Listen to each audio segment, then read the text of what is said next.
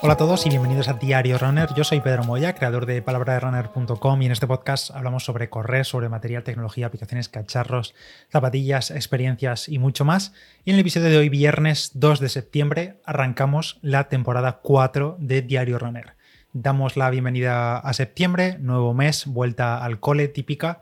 Y con él pues también va a llegar la nueva temporada del podcast porque en algún momento hay que cortar y terminar temporada 3 y en algún momento tenía que ser ya, porque como este año ya sabéis que no ha habido parón en agosto, normalmente solía parar alguna semana entre julio y septiembre, pero este año pues entre patrocinios y tal y compromisos con el podcast y que bueno, había cosas que contar durante el verano también, pues no he cortado, no he hecho ningún parón de ninguna semana y ahora al inicio de septiembre, pues voy a directamente a decir, vale, pues a partir de aquí es temporada 4.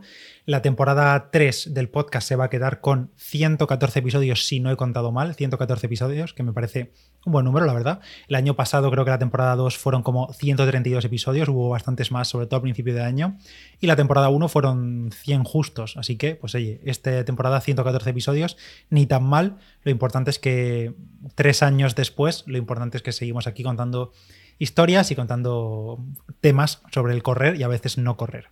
¿Qué va a traer de nuevo esta temporada número 4? Pues la verdad es que no lo sé ni yo, no tengo nada preparadísimo, ni va a cambiar la música de entrada, ni nada de eso, como hacen otros podcasts. Prefiero dejarme pues lo que funciona bien y ya está, cortito y al pie, como se suele decir. Tengo algunas ideas en mente, eso sí, para el podcast, para complementar al propio formato de audio del podcast, que incluso los que estéis viendo esto en YouTube, quizá podáis ver una imagen, pero bueno, la idea es que haya alguna vez algún podcast en vídeo para poder enseñaros a cámara directamente cosas de las que esté hablando en el podcast, pero realmente no me voy a centrar en el vídeo en el podcast, porque al final el podcast es audio, lo vais a escuchar en el coche, entrenando, en cualquier momento, cocinando, lo que sea, eh, que no estéis pendientes de una pantalla. Así que la idea es eh, que haya vídeo a veces y utilizar también partes de esos clips para utilizarlos en redes y demás para que más gente descubra el podcast, que al final lo que interesa es que llegue al máximo número de corredores posible. Así que bueno, temporada 4 y ya está. Eso sí, ahora un anuncio muy importante. Si estás escuchando esto el propio viernes, viernes día 2 de septiembre, si lo estás escuchando, esta tarde voy a estar en directo con la gente de Decathlon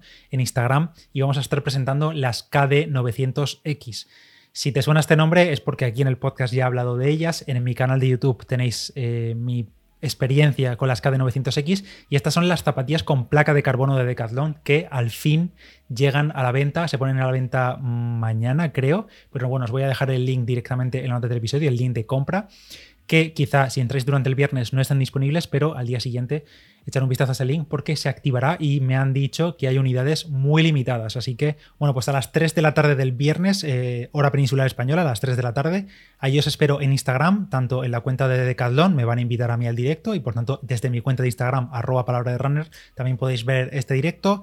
Vamos a contar un poco pues eh, mis sensaciones porque al final yo fui la primera persona en España que las probé directamente en la milla, en la media maratón de Barcelona, que recordáis que os conté la historia, que hice mejor marca personal aquel día, una hora y 19 y demás, fueron esas mismas zapatillas y esas son las que se ponen a la venta y ya están todos los detalles, precio y demás. Todo eso vamos a hablarlo directamente en el directo, nunca mejor dicho. Así que os espero por allí a las 3 de la tarde del viernes en mi cuenta de Instagram. Podéis ver que estoy en directo junto a gente de Decathlon. Y en otro orden de cosas, no sé si os habéis enterado del disparo en el pie que se ha metido la gente de, MyFitnessPal. Supongo que la mayoría sabéis lo que es MyFitnessPal, que es esta aplicación de que desde el móvil te permite registrar las comidas, macros, eh, escanear alimentos para ver pues, su información nutricional y demás. Bueno, pues anunciaron hace unos días que la función del escáner, el escáner de alimentos, va a pasar a ser de pago. O sea, una auténtica locura porque es una función básica, básica, básica. Y, la, y desde MyFitnessPal, que ya tenían planes de pago para hacer a nuevas funciones o funciones premium y tal, pues van a pasar la opción del escáner de alimentos a el plan de pago, que es una auténtica locura. Además, me he apuntado por aquí porque va a pasar a costar 20 euros al mes por utilizar el maldito escáner. O sea, es increíble. 20 euros por utilizar el escáner y más aparte algunas funciones premium, pero el escáner pasa a ser de la parte premium de MyFitnessPal y dejan en la parte gratuita, digamos, que si quieres, por ejemplo, buscar un alimento, en plan, eh, latas de atún del Mercadona, pues tendrás que buscar latas de atún del Mercadona tal cual con las palabras y te aparecerá el listado, la base de datos de alimentos. Pero no podrás hacer eso tan cómodo que es apuntar al escáner de cualquier producto y que te aparezca ya directamente, que esto es súper útil cuando pues, no quieres buscar un alimento o no lo encuentras concretamente un producto y ya como hay muchos usuarios que van alimentando la base de datos desde hace años, pues hay muchísimos productos, a menos que sea súper nuevo, que ya están incluidos. Pues bueno, ahora desde MyFitnessPal no se va a poder hacer eso. Bueno, sí, sí vas a poder hacerlo, pero pasando por caja como un campeón. 20 pavos al mes o 20 pavos no, 20 dólares al mes o 80 euros por el plan anual.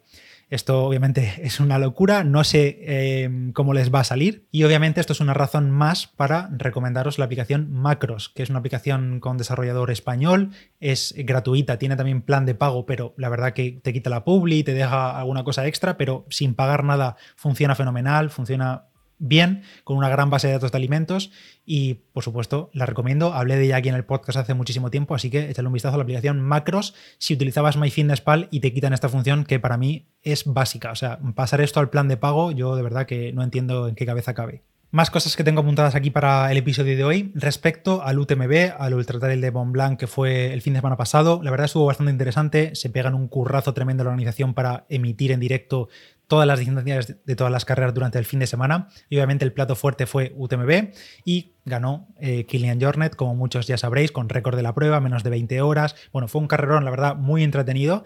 Y mm, quería comentar aquí el tema del habituamiento de Kilian, porque obviamente le vimos entrar en habituamientos, lo que comía, por supuesto le patrocina Maurten y tomaba muchos productos de Maurten, pero me llamó la atención sobre todo un soft flash rojo que se metía en la mochila o que le daban y que luego él explicó por Twitter que llevaba ese soft rojo y la verdad que fue bastante sorprendente la respuesta del Kilian y sobre todo también muy interesante que el propio Kilian sea el que responda a estos mensajes directamente en Twitter aclarando las dudas y así pues oye, se aprende, aprende uno o más que aprende pues ve que la élite hace cosas diferentes y sobre todo lo que saben que le va mejor a ellos. Bueno, en el habitamiento de Kilian ahí en la mesita que tenían le ponían como cacharritos con bolas de arroz, patata, hervida, eh, burritos, vamos, cantidad de hidratos sólidos, luego por supuesto tenía el tema de Maurten con geles, con barritas, con las de barritas, el Mix 320 que llevaban los soft flash y demás. Pero como digo, un punto interesante fue ese soft flash rojo que parecía hiper denso. Yo creía, la verdad, que eran hidratos de carbono pues, a una concentración súper alta, pero no. Comentó el propio Kilian en Twitter que no eran hidratos, sino lípidos y fibras. En concreto, estaba el soft flash relleno de un potaje de aguacate, dátil y nueces. O sea, Imaginaos el potaje, cómo tendría que salir eso por la boquilla del soft flash. Pero bueno, muy interesante y curioso cuanto menos. Y la verdad que siempre es súper interesante ver esos eh, habituamientos ultra rápidos en ultras de montaña de los eh, corredores de élite. Y otro tema, la maratón de Tokio abre inscripciones para el público general. Bueno, más que abrir inscripciones, ya sabéis que abre lotería, que fue a lo que yo me apunté en 2019 y me tocó para 2020. Bueno, pues eh, como ya parece que todo vuelve un poco a la normalidad, la entrada general para cualquier corredor que se quiera apuntar a la lotería, que eso no significa tener inscripción asegurada, sino que te apuntas a la lotería y creo que en octubre, me parece, dirán eh, el resultado de los ganadores, que si ganas, entre comillas, pues te toca pagar el dorsal. Bueno, pues desde hace unos días, creo que es del 29 de agosto y hasta el próximo 9 de septiembre, te puedes apuntar a esta lotería de la Maratón de Tokio, que si te toca, pues oye, te ha tocado, pagas el dorsal y te vas a Tokio en marzo de 2023, que es el 4 de marzo si no recuerdo mal. Yo ya sabéis que tengo el dorsal aplazado, tengo plaza, yo no tengo que esperar a este sorteo, los que tenemos dorsal aplazado otros años, nuestra plaza ya la tenemos a falta de que paguemos, pero esto es para, los, eh, para cubrir el resto de plazas que no tendrán cubiertas desde años anteriores.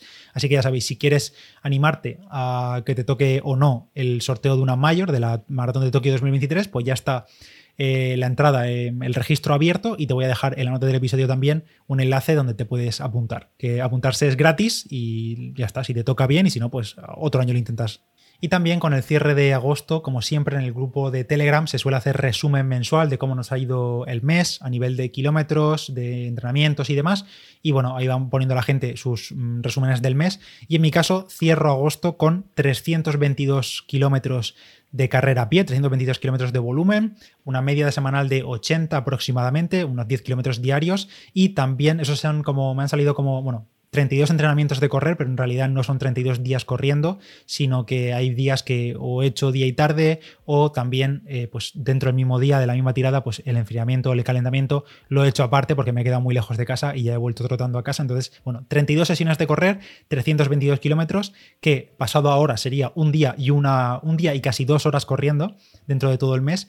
Y aparte, eh, he seguido con el entrenamiento de fuerza en el gimnasio con 13 sesiones de entrenamiento en el gimnasio, unas 16 horas de gimnasio. Así que a ver cómo va el mes de septiembre. Yo creo que el volumen del mes seguirá aumentando. Si en agosto han sido 322, espero que en septiembre sea alguno más y intentaré mantener igual tantas eh, sesiones de gimnasio, dos, tres por semana como mínimo. No sé cómo os habrá ido vosotros, si os animáis a comentarlo por el grupo, por el grupo de Telegram me lo podéis dejar y si no también lo podéis comentar por iVoox o por Instagram, arroba palabra de runner, me lo dejáis por ahí.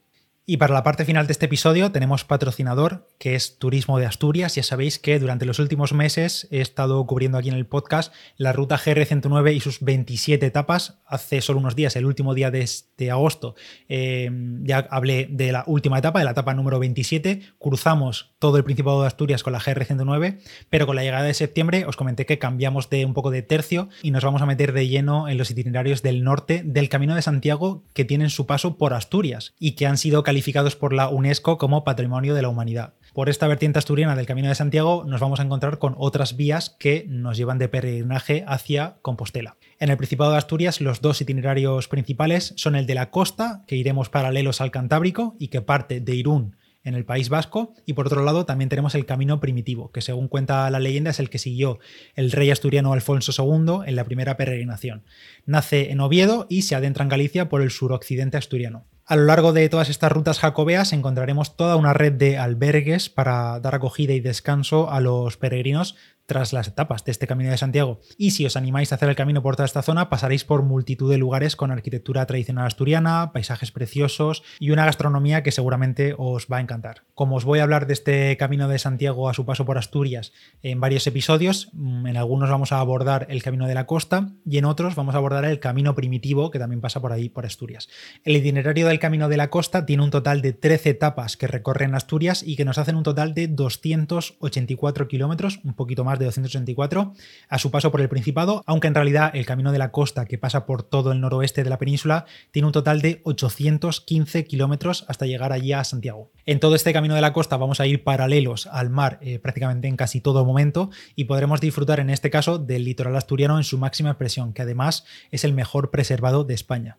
Durante este camino vamos a pasar por ciudades costeras, puentes medievales, playas, templos, monasterios, municipios de todo tipo y combinando tanto la Asturias más rural y marinera como zonas más urbanas y más industrializadas de la zona. Y aunque el itinerario oficial tiene 13 etapas realmente, que van desde los 7 kilómetros la más corta por lo que he visto hasta unos 30, 30 y pocos kilómetros la etapa más larga, en realidad al final los peregrinos son los que deciden y pueden adaptar el camino a su gusto, ya que como hay suficientes albergues y establecimientos en todas las zonas, pues pueden decir un día, bueno, pues hoy hacemos el lugar de 7 que son las oficiales, hacemos 14 o hacemos 20 y saltamos alguna etapa más. También depende del tiempo que dispongas y del tiempo que quieras estar haciendo el camino hasta llegar a, allá a Santiago Compostela.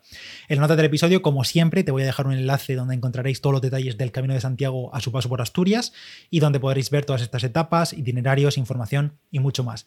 Como siempre, gracias a Turismo Asturias por patrocinar todos estos episodios, gracias a vosotros por escuchar el podcast, espero que os guste, espero que disfrutemos juntos de toda esta nueva temporada de Diario Runner y espero que pues sean, no sé si serán 114 episodios en esta temporada, pero ojalá sean los máximos posibles. Así que nada, que paséis buen fin de semana. Os espero a las 3 de la tarde en Instagram para ese directo con la gente de Decalón, donde vamos a estar dándole una vuelta a las KD900X, ya sabéis. Si estás escuchando esto el viernes, pues a las viernes por la tarde te espero allí. Y nada más, nos escuchamos en el siguiente Diario Runner. Yo soy Pedro Moya, palabra de Runner en Instagram. Y si te apetece y te gusta el podcast, compártelo con tus amigos corredores y se agradece muchísimo cualquier valoración en Apple Podcast, en Spotify o simplemente que eso, que lo compartas y que, y que lo disfrutes. Un saludo y nos escuchamos en el siguiente. Chao.